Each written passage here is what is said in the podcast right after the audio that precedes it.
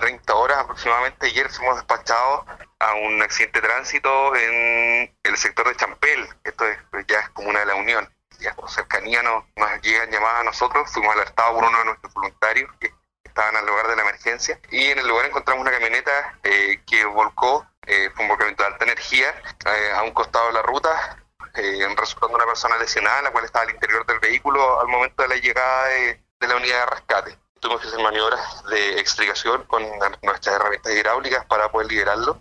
y poder extraerlo para, para que sea entregado a la, la ambulancia del SAMU de la Unión que asistió en este caso, para que pueda ser atendido en, en el centro de asistencia. Evidentemente el, conductor perdió el control del vehículo, el lugar donde se accidentó es una curva bastante pronunciada que hay en el sector de Champel, no es primera vez que salimos un accidente de tránsito ahí. Era un, un masculino, aproximadamente 40 años, 40, 40 y algo, de, acá de Río Bueno, de la zona. Así que fue atendido por, por bomberos en primera instancia, como te comenté, y posteriormente por SAMU para ser trasladado al centro.